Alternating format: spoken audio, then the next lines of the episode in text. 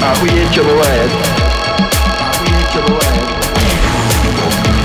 Давайте, давайте не делать лишних движений. Всем привет! Это ОЧБ подкаст, выпуск номер 64. Привет! Всем привет, ребят. И первая и главная новость. Мы сегодня пишемся без Вани. Ваня э, выиграл путевку в Албанию и уехал учить албанский. Поэтому вместо Вани у нас сегодня Андрюша. Андрюша, добро пожаловать. Да, этот вот незнакомый вам голос, это я, здрасте. Э, Андрюша вам не знаком только по голосу, а на самом деле это именно тот чувак, э, который отвечает за производство конечного выпуска, монтирует э, все наши разговоры, вырезает всякие самые нелепые шутки. И вообще, без него нас бы не было. Самые удачные. Ну, иногда и самые удачные, чего греха таить. А, Это тот человек, который знает точное количество раз, сколько вы цокнули за весь выпуск. И Сегодня мы хотим рассказать о хоккеисте, который один раз чуть не умер, потом снова чуть не умер, а потом чуть не убил себя, но в итоге выжил. А Также о неудачных попытках организовать движение за запрет дигидрогена моноксида. История об одном из самых старых в мире фейков, который просуществовал на минуточку 400 лет, про царя папа Ивана через дефис. И про слона Ивана Грозного и первом в истории шведском эксперименте, что бы это ни значило. К первым в истории, первые в истории Швеции клинические испытания. Эксперименты-то они наверняка ставили какие-нибудь, может быть, даже на людях. Что ж, тем Поехали. интереснее. Но, по вашим заявкам, мы временно возвращаем рубрику «Факты о числах».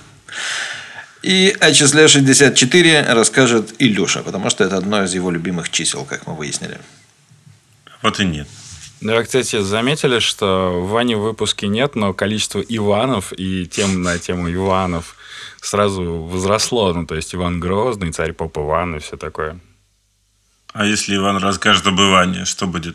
А, Вселенная схлопнется. М, постараемся избегать этого. 64. 64.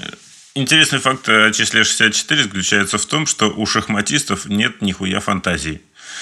Э, Потому что практически все издания, журналы, газеты о шахматах назывались ну, как-нибудь типа 64. Э, Например, журнал 64, который выходил в начале 20 века. М, 64. Шахматно-шашечная газета.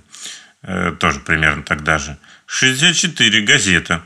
Э, Еженедельно шахматное шашечное приложение к газете «Советский спорт». И ежемесячник 64. Шахматное обозрение. Слушай, а вот э, прикинь, как с тех пор изменилось э, значение словосочетания «шахматно-шашечное приложение». И сейчас это типа... Что это теперь э, значит? Теперь это значит, что ты можешь поиграть в шашки или в шахматы на айфончике. А раньше это типа дополнение к газете. То есть тоже что-то напечатанное на бумаге. Блин, напомните, в каких-то древних играх э, была функция игры по e-mail. Да, была. Э, Типа там отсылался, отсылался какой-то код э, по почте, который, по-моему, в пошаговых каких-то играх это дело было реализовано. Ты получал какой-то код, в котором было зашифровано то, что сделал противник, и все. И вот так это работало. Была какая-то лютая игра с, на, на, на тему, там какая-то космическая империя, стратегии, да, все вот это где-то нам происходит. И я очень хотел в нее поиграть, но не смог, потому что это было в 97 году, потому что, по-моему, она была заточена под фидошников и ихний, ихний почтовый клиент э, GoldEd также Голдед называемый. А у меня, я был не фидошником, я уже в интернете был, и у меня не было почтового клиента, который мог бы высасывать нужное и впихать в эту игру. Ну, короче, так и не поиграл. Может, на пенсии поиграю. Хотелось бы пошутить про то, что в 64 ты выйдешь на пенсию, но нет.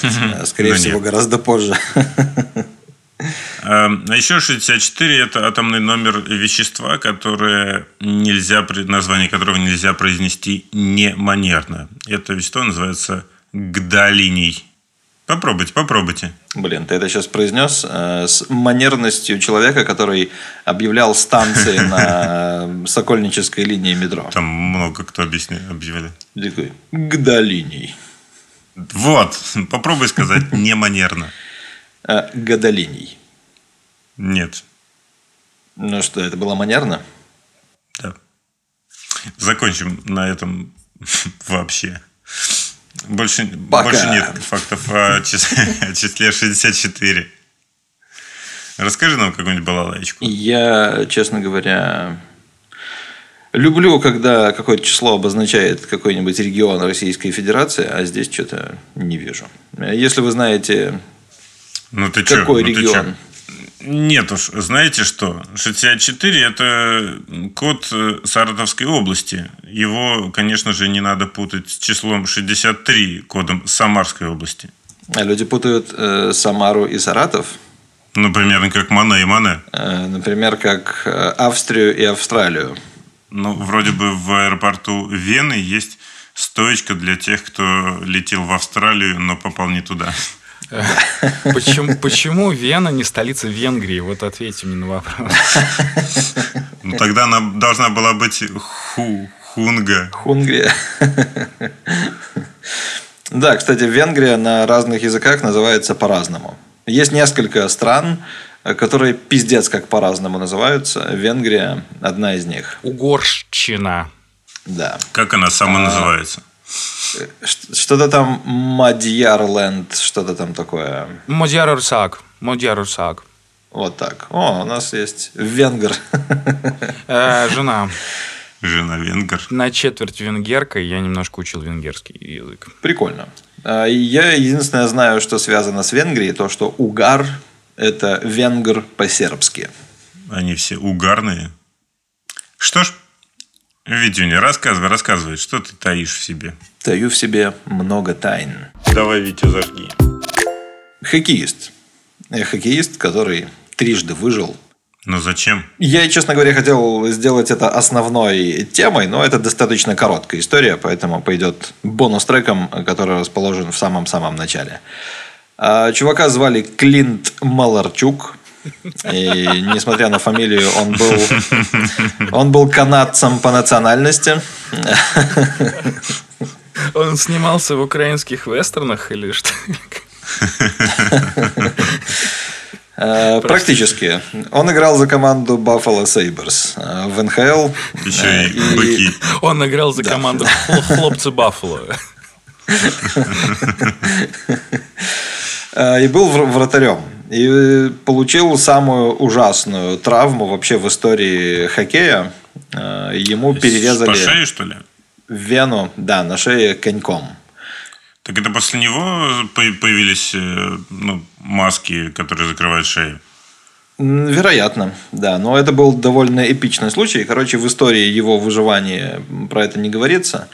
Э, Значит, э, падая, там как-то пытаясь словить шайбу, он упал перед э, вражеским хоккеистом, он, как бы пытаясь через него переступить, задел его коньком, рассек ему шею, значит, сразу хлынул фонтан крови. Зрители на трибунах начали падать в обморок, игру тут же остановили. И у них в команде был физиотерапевт, бывший военный врач, который супер четко вообще все ломанулся значит, на лед. Э, Как-то перекрыл ему кровь, и чувака быстро-быстро-быстро увезли. И там потом были всякие теоретические расчеты, что если бы там э, коньком ему придавило на 3 сантиметра ниже, то он бы не выжил. Если бы там вот этот военный врач бывший появился а, на площадке там на несколько секунд позже он тоже бы не выжил. Ну, Короче, его прооперировали. Что-то там какое-то несчетное... такие. Типа, ве- вероятность такого события примерно 17 футбольных полей. Сколько это в сти- в стиральных машинах? Сколько это? Короче, э, чувак с украинской фамилией на самом деле канадец, а инцидент произошел в США. Э, Не перепутайте, это важно. Э, Короче, его спасли, э, там какое-то эпическое количество швов ему наложили, типа 300 или что-то типа того. Я, блядь, не знаю, по-моему, на, на 300 швов можно 5 раз всю шею пришить. Но я не настоящий врач. Короче, он вернулся на лед, а, доиграл сезон. Это был сезон 1989 года. И ну, в итоге ему как-то прилетело в голову психологическими последствиями от этой травмы. И он забухал. Короче, забухал и стал употреблять какие-то препараты, миксовать их с бухлом. И в какой-то момент, значит, пережил клиническую смерть. И такой подумал, блядь, что я делаю? Я тут выжил два раза чудом, надо браться за ум и вообще. Он вышел из больницы, прошел какую-то там еще реабилитацию, стал тренером, э, стал тренировать детишек играть в хоккей, но в какой-то момент его это заебало, он решил, что ну нахуй, это не жизнь, а говно, я как бы был звездным хоккеистом, а стал каким-то ебаным детским тренером, жить я больше не хочу. И он, значит, решил застрелиться. Взял охотничье ружье, направил его себе в подбородок, произвел выстрел. И прибежал врач э, тоже и зашил его. И наложил еще 300 швов. Ну, потому что был супер врач. Это похоже на всякие скетчи из, из мультиков, да? Сразу прибегает врач и все исправляет. Нет, он просто, видимо, был хуевым стрелком, потому что пуля вылетела через рот, она его как-то травмировала, но никакие жизненно важные органы задеты не были. Его, Блин, естественно, вообще, спасли. от- Э, Это же один из самых хуевых способов э, самовыпилиться, потому что очень высока вероятность того, что ты разворотишь себе ебало, но при этом останешься жив. И останешься жив без ебала. И это еще хуже. И, и тебе... Ты, ты, ты будешь под таким строгим наблюдением, что у тебя не будет другого шанса. И вот, значит, третий случай выживания подтолкнул чувака к тому, что ну, хватит, хватит пытаться убить себя. Надо браться за ум. И чувак решил завести страусиную ферму и написать книгу. И как вы думаете, книга это была о чем? О том, как он пытался выпилиться. Э, Нет, о том, как он выжил. Это книга о выживании. Выживальщик. Да, и вот написав книгу, он стал выступать в школах э, с лекциями на тему психического здоровья. Это особенно важно. И угроз получения ранений в бытовых условиях, а также правил оказания первой помощи. Блять, бытовые условия нет, когда ты вставляешь себе- ружье, это не бытовые какие-то опасности. Это не мизинчиком задеть шка- шкаф и потом ай-яй-яй. Как выжить, если вы представили себе к голове ружье? Слушай, это можно переиграть по- по-разному. В бытовых условиях полным-полно опасностей. Например, тостер, э, который можно взять с собой в ванну. Там паяльник, утюг, стиральная машина. Это все фейк. Это фейк. Э, Если ты кинешь в ванну тостер, ничего не случится. Но у тебя не получится тостов. Ты можешь в нее залезть, можешь фен в нее кинуть. Что хочешь можешь сделать. Это фейки все. Не проверяйте это ни в коем случае, но э, на Ютубе полно видосов, которые эти все э, лживые слухи э, развоплощают. А на, а на ком они проверяют? На человеках или на... На себя. Ну, чувак просто берет, берет фен, залезает в ванну, кидает туда фен. И говорит, что ничего не произошло, но только не вздумайте включать его в розетку. Да?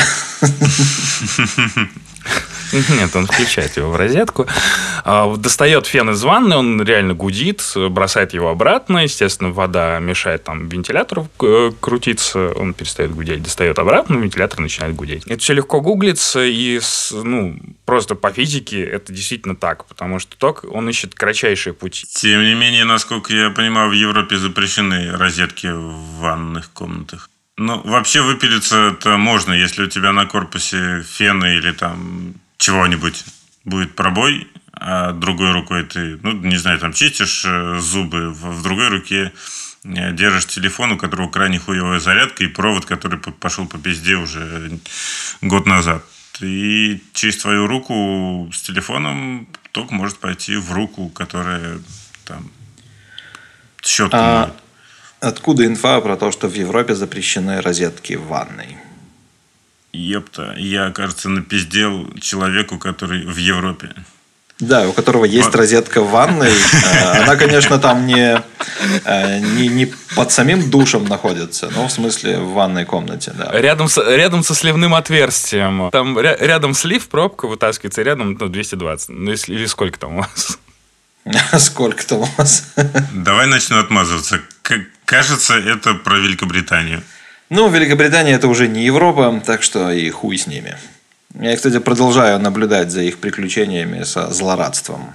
А, Вот прям смотрю и кекаю. Это для меня как, не знаю, как Ты сериал. как польский дальнобойщик радуешься тому, как они страдают без дальнобоев? Слушай, они там страдают не только из-за этого, а много из-за чего. Мы довольно много вот на работе отправляем э, заказов в Великобританию. И реально каждый второй британец, который давно у нас ничего не покупал, Ой, а что это за хуйня? Почему это с меня еще 60 фунтов содрали? Что, вы что, охуели? Мы такие, сорян, чувак, ты голосовал за Брексит, теперь плати налог. А у них там тоже не- А может, он не голосовал? а, ну, тем хуже. Посылки из Евросоюза для них теперь считаются иностранными, и тебе нужно за них платить растаможку, налог, что-то еще, и там какие-то совершенно конские э, ставки. Типа реально за посылку в 200 фунтов им нужно заплатить еще 60. Ну, то есть полный Блин, какой ты злорадный поляк, пиздец. Э, Просто это очень смешно. Они анонсировали Brexit как блядь, доказательство своего величия, а сами просто жидко обосрались. И это всегда, всегда прикольно. Короче, примерно как Сербия после Югославии. Вот что такое Британия после Евросоюза. Ну да ладно. Что там с этим товарищем? Все. Последнее, что о нем известно, он завел страусиную ферму, написал книгу и стал выступать. И умер. Ну, в какой-то момент наверняка умер. Давай мы уже... Может быть, нет, может быть, он еще жив все-таки. В 89 году он был на пике формы. Нет, он еще жив, ему 60 лет. Все с ним хорошо. Подождем.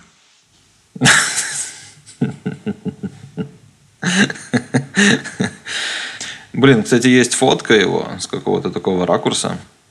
Ну да, у него, конечно, стрёмный шрам на шее, но, в общем, похож на нормального живого человека. Ничего такого. Что, будем рассказывать дальше что-нибудь? Короче, дети. Э, Не знаю, все ли учили э, в школе химию. надеюсь, что кто-то учил. Нет, я не учил. И мы знаем, что некоторые вещества можно называть по-разному. И как бы одни названия звучат совершенно безобидно, а другие звучат максимально ебануто. В общем, дигидрогеномоноксид – это не что иное, как обычная вода. Э, Но поскольку вот это вот первое название звучит устрашающе, так вот, нашлись ребята, которые решили э, потроллить всяких тупых и нелепых политиков э, и направляли к ним петиции с просьбой запретить страшный химикат дигидрогена моноксид. А У этого было много попыток в разных э, концах света. То есть люди реально троллили, э, присылали это как пред- предложение политикам, и политики пытались, э, значит, высказывать свои идеи, что нужно запретить. И, естественно, их поднимали на смех, они такие, ой, бля, сорян. А, кажется, был кто-то, кто на эту хуйню повелся два раза с разницей типа в 6 лет. Но самое прикольное, что э, было написано прикольное описание, э, которое стопроцентно правдивое, но реально звучит устрашающе. В духе всяких э, пабликов, антипрививочников там, и прочих, и прочих, и прочих. Короче, это было написано в Питтсбург Пост газет. э, И, значит, вымышленная организация, которую придумал чувак по имени Крейг Джексон. И, значит, это достаточно длинное, но угарное предупреждение. Я зачитаю его полностью. Недавно исследователи открыли факт заражения наших водопроводных систем опасным химикатом. Этот химикат бесцветный, безвкусный и не имеет запаха. Правительство не предприняло никаких попыток урегулирования этого опасного заражения. Данный химикат называется дигидрогеномоноксид. Он используется для следующих целей – в производстве как растворитель и охладитель, в ядерных реакторах, в производстве пенопласта, в огнетушителях, в химических и биологических лабораториях, в производстве пестицидов. Химикат является основной составляющей кислотных дождей, действует на эрозию почвы, ускоряет коррозию и вредит большинству электроприборов. Длительный контакт с химикатом в его твердой форме приводит к серьезным повреждениям кожи. Контакт с газообразной формой химиката приводит к сильным ожогам. Попадание даже небольшого количества химиката в легкие грозит смертельным исходом. Он обнаружен в злокачественных опухолях, нарывах, язвах и прочих болезненных изменениях тела. Также этот химикат вызывает наркозависимость. Жертвам при воздержании от потребления грозит смерть в течение 168 часов. Ни один известный очиститель не способен полностью очистить воду от этого химиката. Очистить воду от воды? А, Короче, это было... Вообще звучит убедительно. Потрясающе. Я бы подписал. э, Года два или три назад читал постик про то, что футбольные фанаты, которые приехали на чемпионат мира, захватят Россию. Вот где-то э, таким же слогом написано. и Но в итоге они просто попили пиво и уехали. Короче, э, куда пошло все вот это? Вот этот вот отрывок, который я зачитал, ну, на самом деле не отрывок, а почти полностью, был опубликован в 1996 году. А уже в 1998 году член австралийского парламента, имя которого было почему-то вырезано из э, статьи на Википедии, объявил о начале кампании по запрещению дигидрогена моноксида на международном уровне. Ну и казалось бы, да, прикольная штука из 90-х, но нихуя, потому что в 2007 году э, член новозеландского парламента по имени Джаки Дин, это женское имя, если что, не распознала подвоха. Тогда членка. Ну, простите, членка новозеландского парламента. А, Не распознала подвоха, направила это письмо значит, министру, министру здравоохранения и подняла вопрос, а, типа, планирует ли он что-нибудь сделать с тем, чтобы а, его запретить. Министр кекнул и сказал, что гонишь. Ей пришлось оправдываться. Она, значит, сказала, что а, люди, которые это прислали, видимо, были моими политическими конкурентами, и вообще они left-wingers, типа леваки. А я вообще считаю, что поступила правильно. Типа получила а, вопрос, вопрос от своего электората, направила дальше, и вообще нечего на меня давить. Но при этом тетка отметилась еще тем, что она пыталась запретить в Новой Зеландии всякие другие вещества, уже более похожие на наркотические, чем дигидрогеномоноксид. То есть она занимается тем, что запрещает разные вещества и при этом не особо шарит в химии.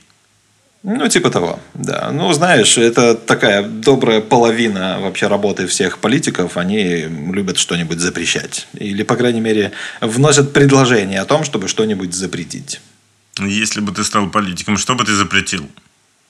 Я? Да. Хороший вопрос.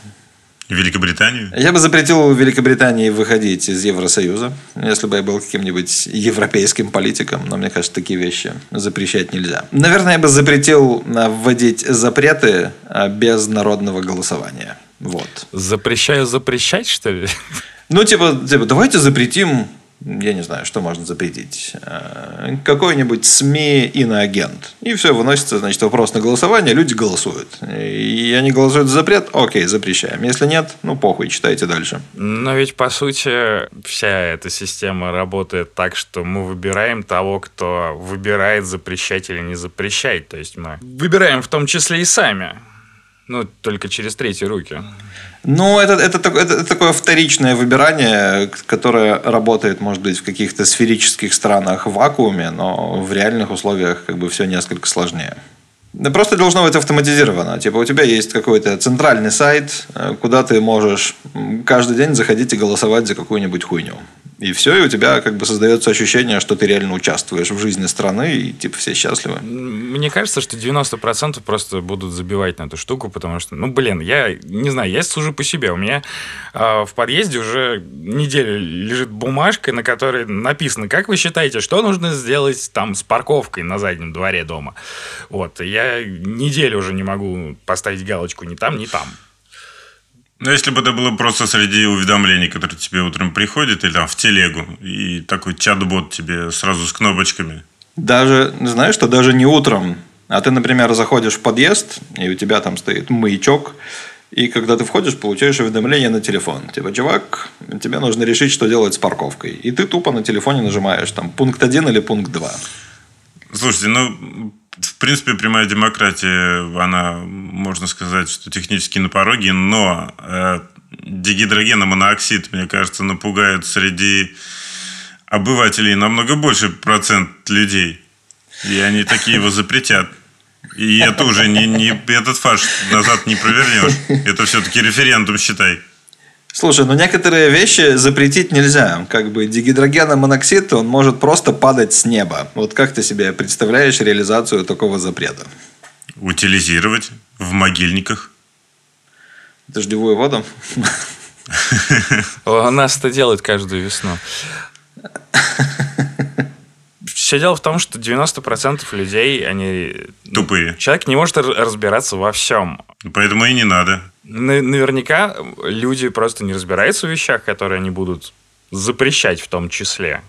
Ну, к- Слушай, ну в этом, Я в этом считаю, смысле... а, специалисты должны решать, э, как поступать. Погоди, но то, что ты говоришь, называется типа меритократия, да, когда типа компетентные люди решают э, вопросы, в которых они компетентны. А, Как показывает опыт, э, политики, в общем, такие же люди, как и все мы, и которые тоже дохуя в чем не разбираются, но при этом у них есть полномочия, чтобы как-то э, решать то, в чем они нихуя не разбираются.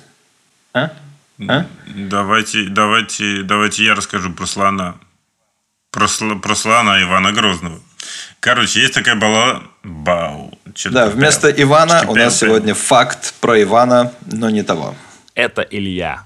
Тун тун тун тун. Это Илья. Пока. Так вот, есть... Есть, короче, балалайчика про слона Ивана Грозного. Якобы э, иранский шах э, когда-то давно при Иване Грозном прислал Ивану Грозному э, слона. И типа, ну вот, пусть он у тебя поживет, и это клевое домашнее животное, и у меня такие еще есть, если что, заходи. Э, Об этой штуке рассказывают два чувака, которые занимались в том числе летописением, летописанием.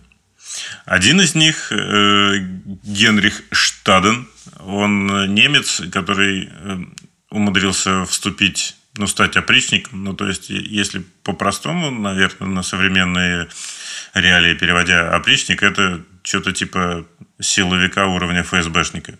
Ну, в общем, приближенный к, к царю и выполняющий его прямые приказы. Так вот, Генрих Штаден написал, что иранский царь прислал э, великому князю Ивану Грозному слона. Слон царю понравился, потому что, когда он пришел, он пал перед, перед царем на колени, скорее всего, просто потому что э, заебался идти из тех далеких краев, из Ирана.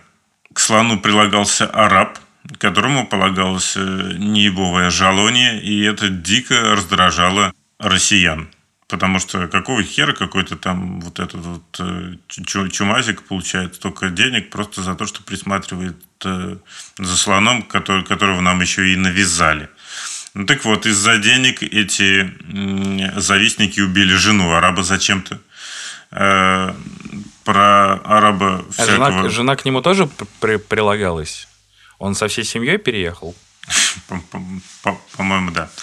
Про араба наговорили, про араба и слона наговорили, что он якобы э, от него чума, ну, то ли исходит, или от него он грозит чумой. Ну, в общем, это такие ключевые слова, типа слон, араб, чума.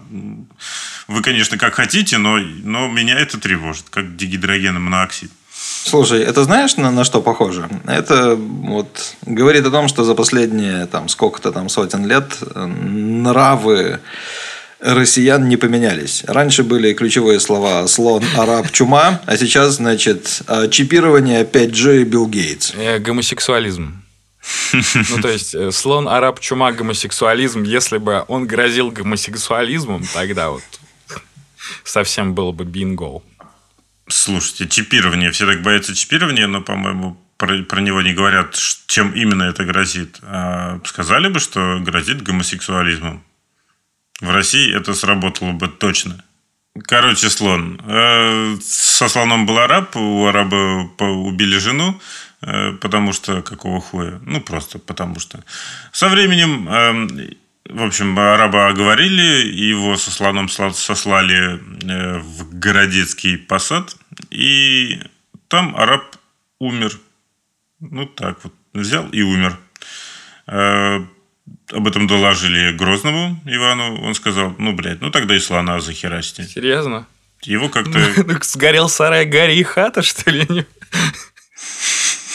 Типа того. И Его в сарае замочили.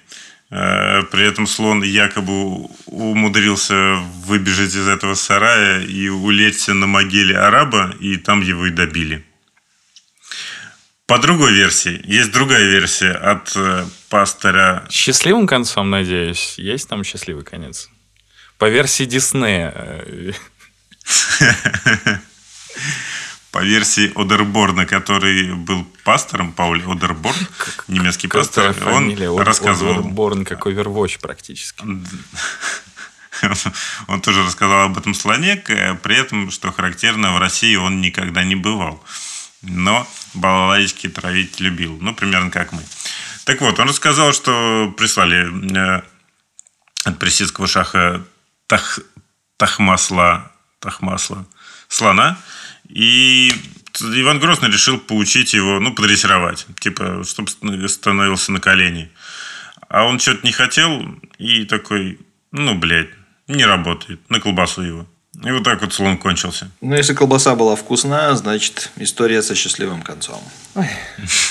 Он не пытался даже разобраться в слоне, то есть инструкции не было, ничего не было. А араб там был в этой истории, нет? Э, Он за кадром, возможно, его тоже на колбасу отправили. Ну, какая разница? Кто их там считает? Сервисный центр. Колл-центр. Колл-центр Ивана Грозного. Ну, это же в Румынии тогда должно быть. Ну, Это же, это же старая-старая шутка вообще. Понятно. Да, хорошо. Ну, вообще, животных, э, животные были предметом такого дипломатического обмена. К нам прислали слона, потом вроде как еще прислали Михаилу Федоровичу примерно век спустя. Прислали львов, птиц, коней, собак и всяких других экзотических животных, а мы в ответ отправляли, отправляли лосей и белых медведей. Медведей. Собака тоже была экзотическим животным? Охотничья собака, ну хорошо, она не экзотическая, она полезное животное. Хорошо. Вот так вот в России пожил слон, правда, недолго. Ну что, что, мастер переходов, э, мод он. От Ивана к Ивану. Илья рассказывал про Ивана и слона. И я расскажу тоже про Ивана, у которого был не только слон, но еще много всяких, всяких разных экзотических и в том числе полезных, наверное, животных. И не только. Средневековье. Э, Замечательная пора, когда 90% населения Европы сопали. Грядочки с репкой 8% пытались ткнуть друг друга чем-то поострее, еще 2% читали проповеди про то, что это все правильно и богоугодно.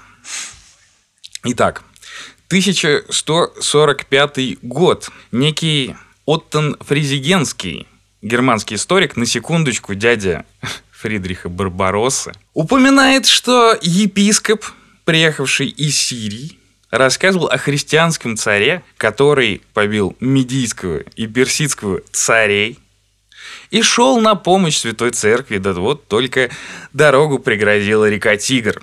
На самом деле, тигром в средние века называли практически любую широкую реку. Вон Марко Пол даже Волгу тигром называл, так что это ничего абсолютно не значит. В общем, дорогу преградила ему река Тигр. Он ждал долго, когда она замерзнет, но А там же жарко. Тигр течет по территории современного Ирана. Среднегодовая температура там 14, ну, в январе 14 а, градусов. Был абсолютно минимум в минус 12, но я думаю, что этого минимума ждать было достаточно долго. В общем-то, он и не дождался, но развернулся и пошел обратно. И вот конец истории. Пока. Вот. Это первое упоминание о личности, которую в Европе назвали пресвитером Иоанном. Пресвитер. Пресвитер – это церковное звание. Пресвитер, А. да. да.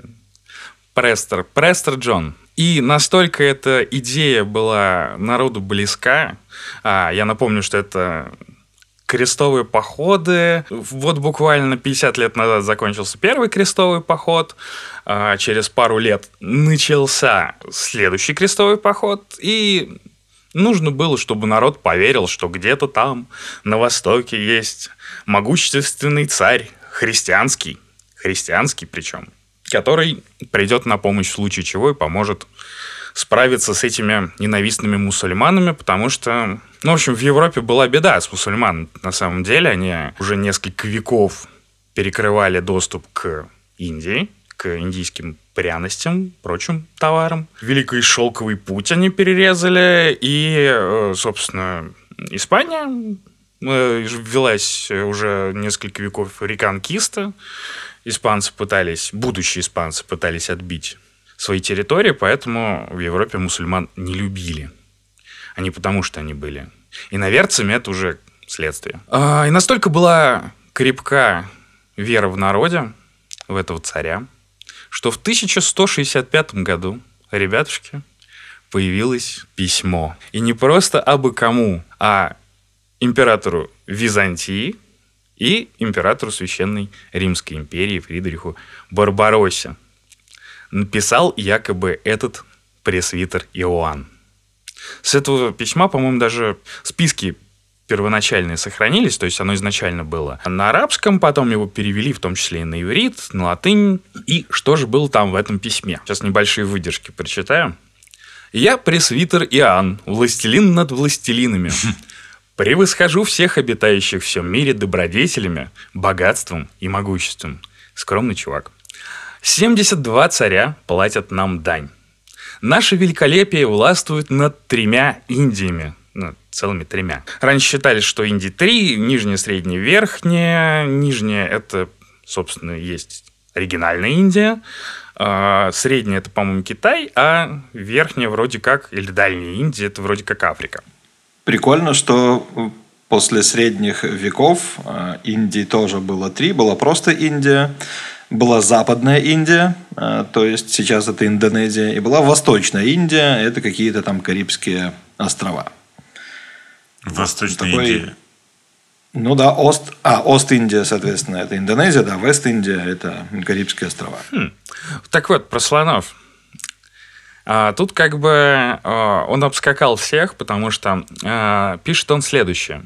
В нашей стране водятся слоны, драмадеры, это одногорбные верблюды, верблюды, просто отдельно почему-то он их выделяет, пантеры, лесные ослы, белые и красные львы, белые медведи, белые мерланы, цикады, цикады, ну, то есть экзотическое животное. Цикады. Датчик, я не знаю, дальше как это в мире животных просто. Орлы-грифоны, тигры, ламы, гиены, дикие лошади, дикие ослы.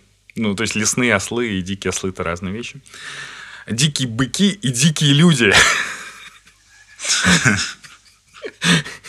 Люди вообще дикие. Там. А, Рогатые люди, одноглазые, люди с глазами спереди и сзади, кентавры, фавны, сатиры, пигмеи, гиганты вышиной в 40 локтей, циклопы, мужчины и женщины. Это важно. Птица, именуемая Феникс, и почти все обитающие на Земле породы животных. Можно было просто с этого начать и не перечислять. Что там есть? У нас тут все. У нас просто все тут чуваки тусуются. А, All Stars. За нашим столом ежедневно пируют 30 тысяч человек, не считая случайных гостей. И все они получают... Какой вообще хвостунишка, а? Ну, вот, вот, вот такой человек, понимаешь? Он Ну, слушай, выглядит как какой-то обычный современный тиктокер или рэпер. Ну да, тре- третьеклассник. Да у меня знаешь, сколько дома Ну этих. да, да, да, я тут краем уха слышал творчество Тимати, в принципе, около того и есть. За нашим столом ежедневно пируют 30 тысяч человек э, из Black Star. Не считая случайных гостей, и все они получают из наших сокровищниц подарки, коней или другое добро. Каждый месяц нам прислуживают поочередно 7 царей, 62 герцога, 265 графов и маркизов, не считая тех, кто состоит на какой-нибудь службе. По правой стороне стола сидят 12 архиепископов, по левой 20 епископов, а кроме того, патриарх святого Фомы. Да, это важно, потому что а, Нижняя Индия считалась местом проповеди святого Фомы, и этот чувак, он неоднократно в письме упоминает о том, что у него, а еще у меня есть могила святого Фомы, а еще у меня есть могила святого Фомы, он постоянно об этом говорит. В 13 веке 13 веке, в 13 или 14 в разных источниках по-разному это письмо проникает. Ну, в общем-то, письмо распространилось по Европе, как, э, ну, читать, видимо, нечего было. А они читали вот эту штуку. Как, э, как по басенку все такие, о, да, круто. Чувак просто бог. Э, Ну, царь и и поп. В 13 или 14 веке это письмо переведено на русский, и называлось оно «Сказание об Индийском царстве».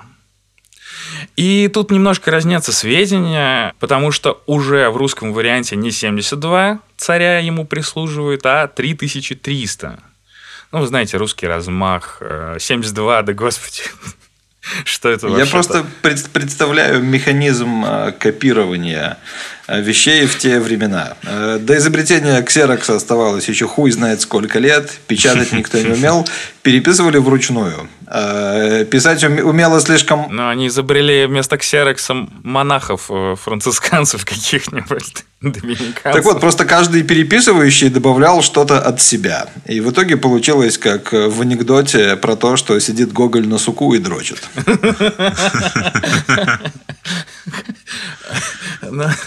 Наверное, наверное, да. Ну, просто в какой-то момент э, один из наших чуваков такой, да блин, ну, ну сколько там насобирали? 1259 там царей. Э, Ладно, хрен с ним будет, пусть будет 3300. Что, что уж там. Вот. И в этом письме он уже поборник православной веры Христовой. Ну, то есть, наш человек, по сути. Да-да-да, он православный. Царство же мое таково. В одну сторону нужно идти 10 месяцев, а до другой дойти невозможно. Потому что там небо с землей встречается. Вот так вот. Да. А потому что там река, река Тигр, ко- которая не замерзает, а сразу за ней горы, которые не перейти. Ну, вот типа того. А, и живут у меня в одной области немые люди, а в другой люди рогатые, а в иной земле трехногие люди, а другие девяти сажен. Это великаны. А иные люди с четырьмя... Ну, да, иные люди с четырьмя руками, а иные с шестью. И есть у меня земля, где половина тела пёсья у людей, а половина человечья. А у других людей очий рот в груди. И, в общем, много всякого там есть.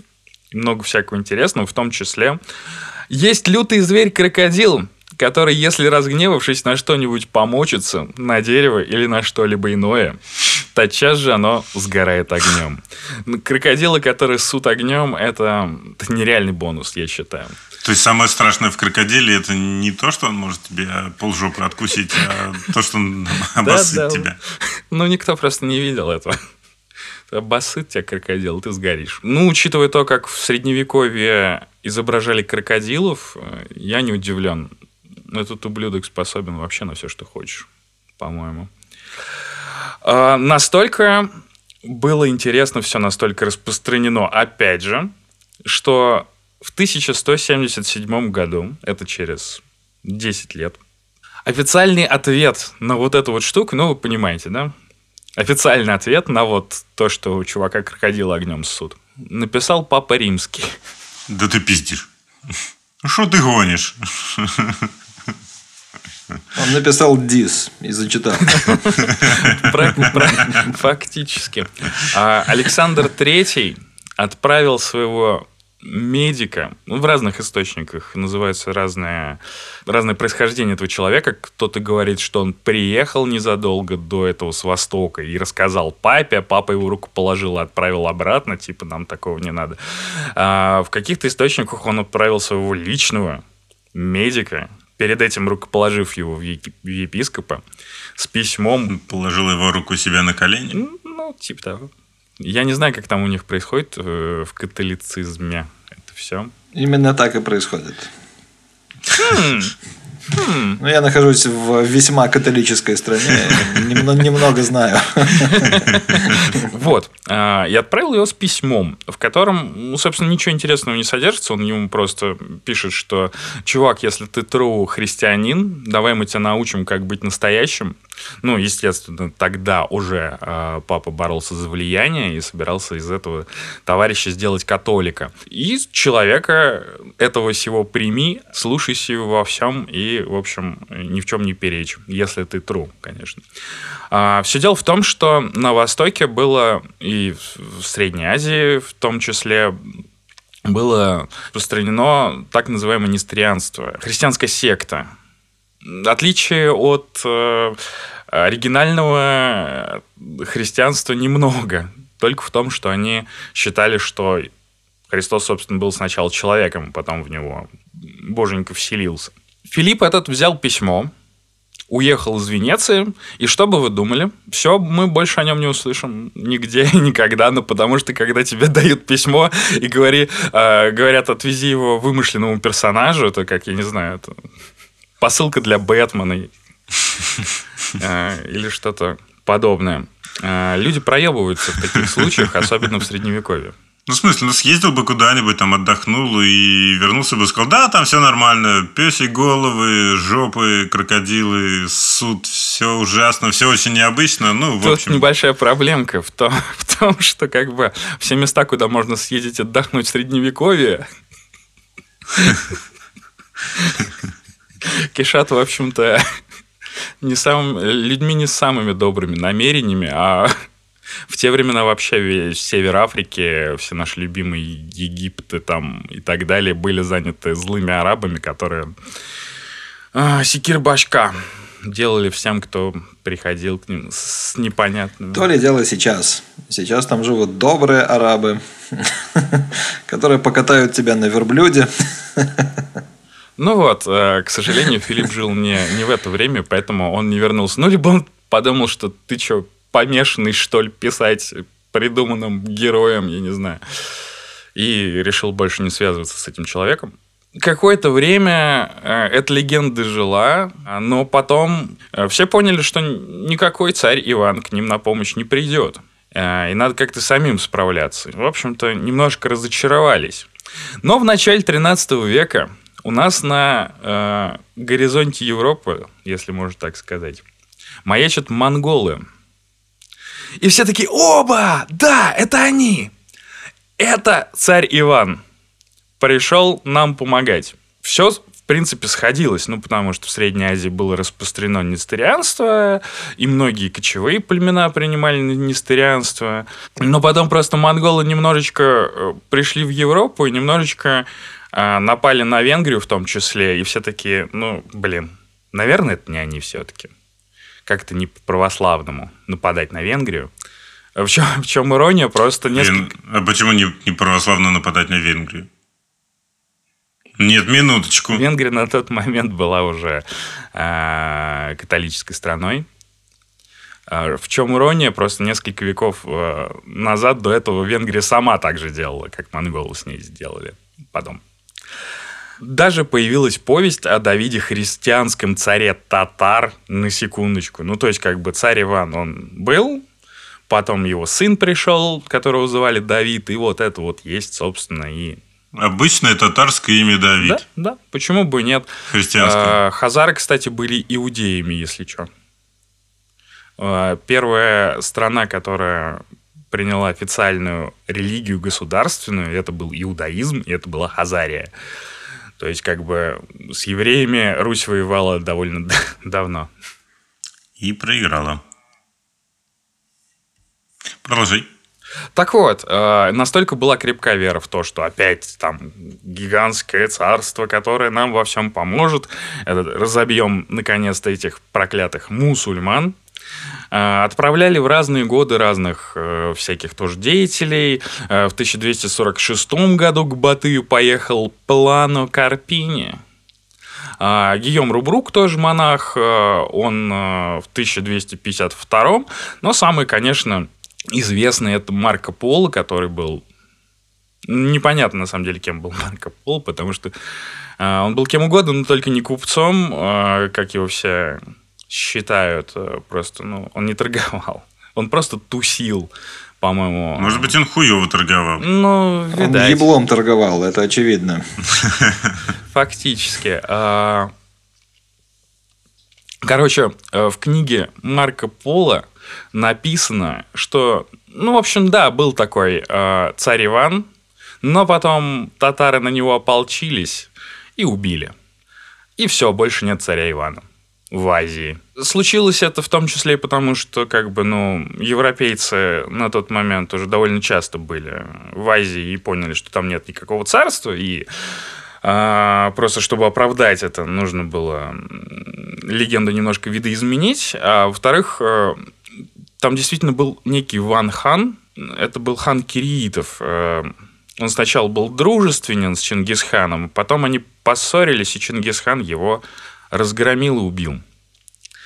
А, Ван Хан приколен тем, что он изначально был ханом, титул Ван ему дали китайцы за помощь. То есть это был а, Ван это царь, а хан это типа, ну, князь, э, вождь выборный чувак. Ну, какая-то параллель с голландцами есть? Нет, нет, никакой. Это был просто царь, царь братюня. Ван Хан, э, царь братан. Бро-царь. Короче, после того, как все поняли, что в Азии нет этого царства, империя царя Ивана мистическим образом перемещается в Африку. Все такие, ну, блин, в Африке он точно есть.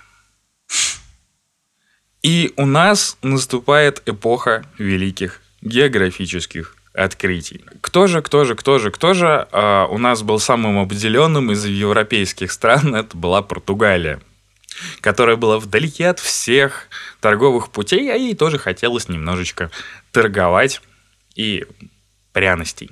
Был у них некий Генрих, мореплаватель, который на самом деле нигде ты не бывал. А, он скорее отправлял всех в мореплавание, а сам никуда не ездил, потому что у него была морская болезнь. Блин, мог бы попривыкнуть. Ну, вот такой человек был. Он каждой экспедиции говорил, ребята, если вы найдете царя Ивана, нам нужно с ним договориться, нам нужны, нужны торговые маршруты. А, север Африки как бы, ну, был захвачен мусульманами, и э, португальцам там были не рады. Они пытались осваивать новые какие-то пути, в том числе уже после Генриха Мари Плавателя в 1487 году а, король Португалии Жуан II отправляет конкретно двух чуваков. А, звали их Педро Кавильям и Афонсо де Паила. И у них, по-моему, была э, драма в стиле Горбатой горы. Благо, одного из них звали Педро. Он отправляет их вдвоем и говорит, чуваки, мне нужно, чтобы вы узнали, откуда везут корицу и где царь Иван. Вот такие вот задачи. Нет, что важнее? Давайте приоритет расставим. Иван, корица. Ну вот, Иван с корицей.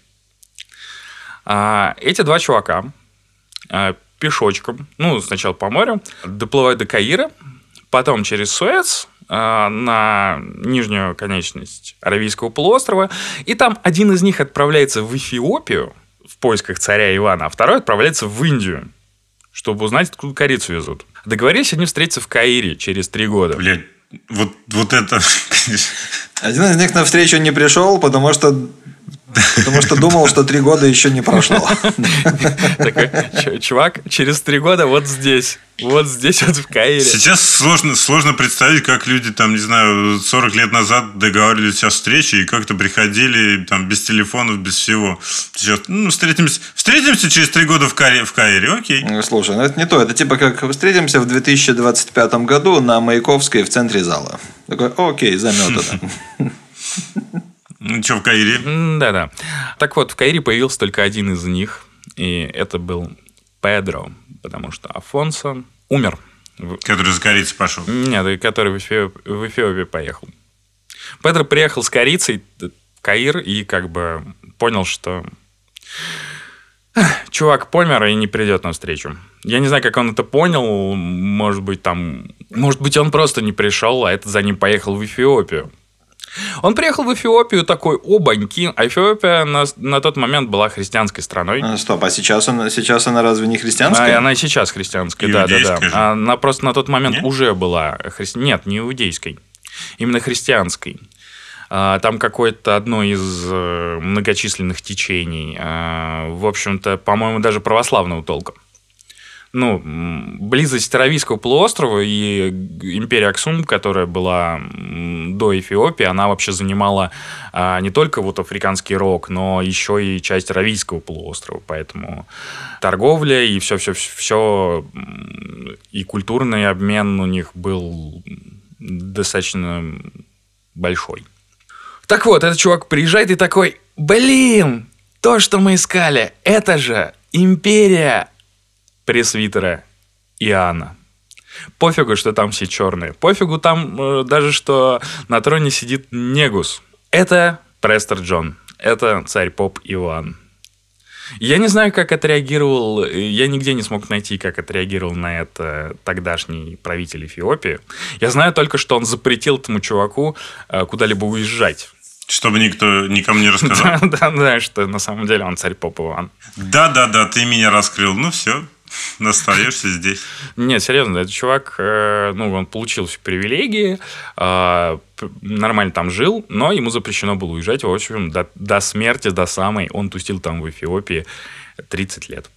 Собственно, таким образом для себя Европа, наверное, решила э, вопрос с тем, где находится царство царя Иоанна. Просто э, Эфиопию тогда ну, не представляла большой силы и не могла ничем помочь. То есть искали-то ее в основном для того, чтобы э, победить мусульман, но нет. Вот такая вот грустная история. И последнее сообщение от царя Иоанна появилось в 1530 году. Я не смог найти его текст, но полагаю, что написано в нем приблизительно то же самое, что было в первом письме про то, что он царь царей, король королей. Возможно, он еще там пишет, что «а вы не смогли меня найти, ха-ха-ха». Не, он такой, ну вы где? Да-да. Ребят, я создал уже там 4 века назад. Естественно, что царство царя Иоанна не существовало никогда. В смысле, естественно. Но в эту сказку очень... Ты там был, ты там был, ты это видел? Не думаю. Очень сильно хочется верить. А еще а, эта штука, если бы она не существовала, ее бы стоило выдумать, потому что она очень сильно помогла в освоении и вообще в миропонимании людям, а, которые тогда жили, потому что вот, например, после путешествия а, Педро, собственно, Кавильяма в Эфиопию, он написал а, Жуану II, что «Чувак, забей вообще на сухопутные маршруты в Индию, нужно плыть морем, там можно об- оплыть этот континент, я точно знаю». И через несколько лет после этого, собственно, была экспедиция Вашку да Гама, который и проложил этот морской маршрут через Африку. Вот такая тема. Ну, в смысле, через Африку об- обойти Африку надо было? Ну да, да, да. да. Нихуйский маршрутик. Так, а тогда советского канала еще не было, конечно. Нет, был, конечно. Советский канал а, был э, уже в, там 2000 лет до нашей эры. Да? Да. Но просто он контролировался, э, ну, не очень широкий сам. Контролировался одним контейнеровозом, который стал поперек. Ну, это Простите. не- не- не- не- недавние события. Тогда он контролировался достаточно злыми мусульманами. Ну, слушай, сложно ли собраться всем миром и этих злых мусульман подвинуть? Ты вот знаешь, сколько там крестовых походов было? Вот как-то не, не подвинули, поэтому придумали царя Иоанна, который, может быть, помог бы, но вот не помог, потому что его не существовало. Ребят, я бы вам помог, но меня не существует, сорян. Ну, типа того. А Крокодилов бы прислал. Я бы вам помог, но я, я просто текст. Ну да, кстати, есть мнение, что э- эти письма были призваны а, поддержать боевой дух, потому что вот первое письмо как раз... Первое упоминание о царе Иоанне было ровно за год до второго крестового похода, и им это было нужно. Подготавливали э, информационную повесточку. Ну, типа того. А потом, когда он не удался, появилось письмо. Такие дела. Крокодилы меня особенно порадовали. Э, Русская, конечно, безудержная фантазия. Старайтесь делать так, чтобы... Старайтесь жить так, чтобы на вас не ссал крокодил. Я день за днем повторяю это как мантру. И каждое утро встаю с этой мыслью. Пока удается. Что ж, что ж, расскажу вам еще тогда маленькую-маленькую балалайку про шведов. Как вы знаете, сейчас шведы э, пьют кофе как не в себя. Они где-то там, если не на первом, то, наверное, в первой пятерке стран по потреблению кофе. И вообще, если в любой непонятной ситуации, пей кофе. Такой девиз нормального шведа. В 18 веке э, в Швеции правитель подумал, что что-то э, стали кофем упарываться. Все это неправильно. Я не знаю, какие на самом деле там могут быть э, предпосылки, потому что, ну, упарываются и упарываются, какая разница? Никто от этого, наверное, не помирает, и почему бы и нет. Может быть, было какое-нибудь опиоидное лобби, которое почувствовало угрозу своему бизнесу в поставках кофе. Хрен его знает. Короче, вышел указ, который был направлен против кофе и чая. Э, употребление этих напитков стало облагаться налогами, за неплату которых э, налагался штраф и конфисковались даже блюдца и чашки.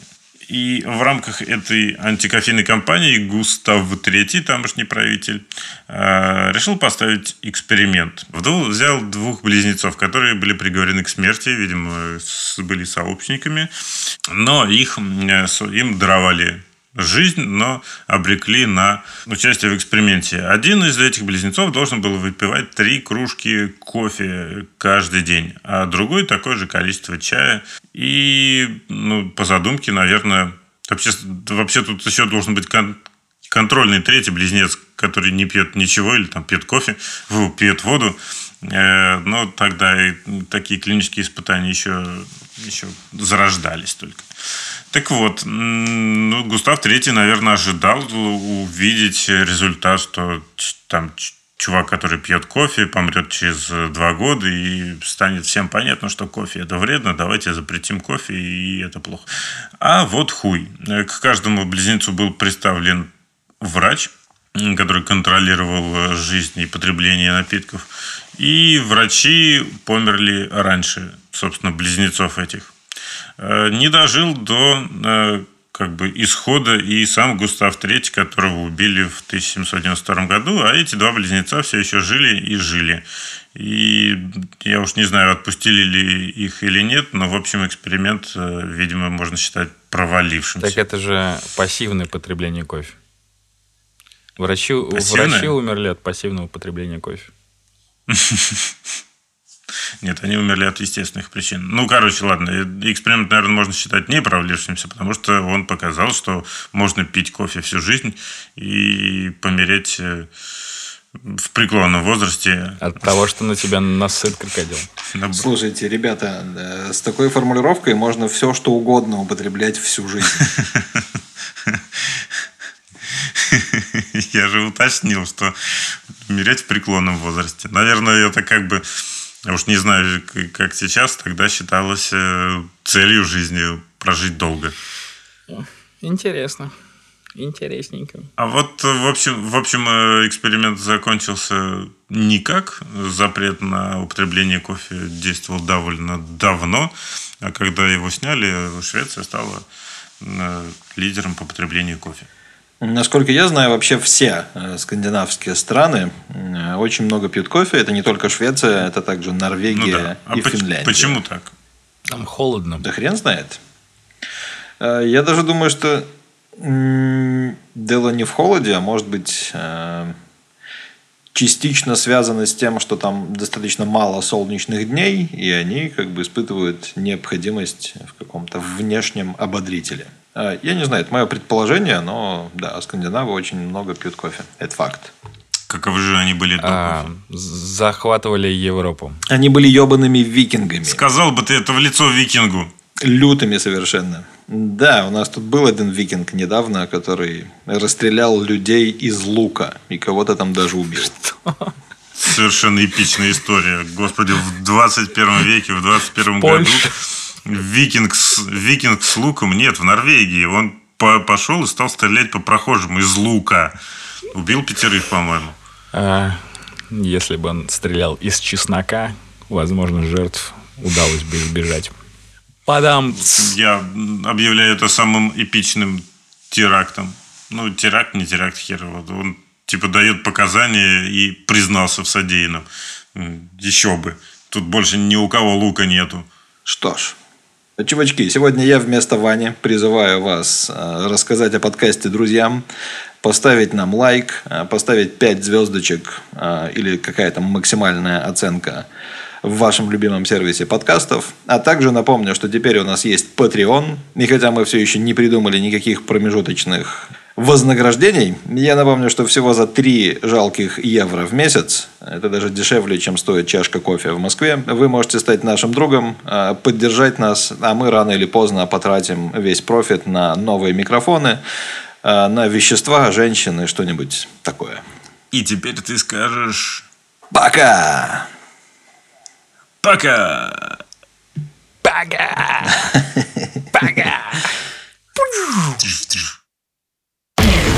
Охуеть, что бывает. Охуеть, что бывает. Давайте, давайте не делать лишних движений.